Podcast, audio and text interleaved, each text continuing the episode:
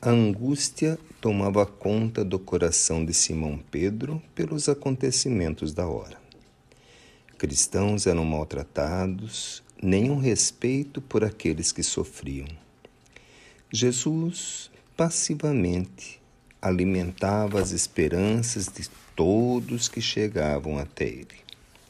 Mas Simão Pedro sabia que não seria por muito tempo pois que as angústias se faziam também nos outros discípulos e cada um estava temendo pelo dia de amanhã. Haviam aprendido com Jesus a fé, a esperança e a caridade, mas tudo isso ainda não tinha chegado aos corações com raízes tão fortes.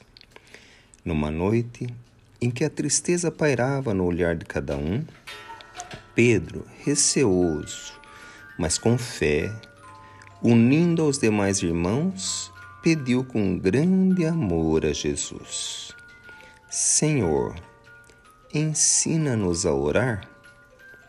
Jesus, transmitindo muita paz e com sua voz melodiosa, disse: Pedro, pedes o necessário para todo o tempo, pois estas palavras não passarão até que todos a compreendam e com sua voz amiga começou a falar: Pai nosso que está nos céus.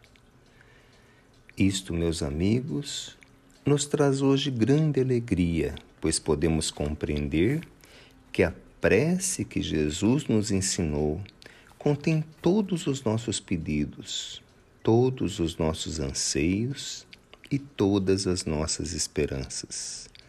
Na prece encontramos o caminho bendito para chegar ao Pai que está nos céus de nossa alma. A prece nos reconforta e nos deixa fortes para as lutas que nos farão melhores.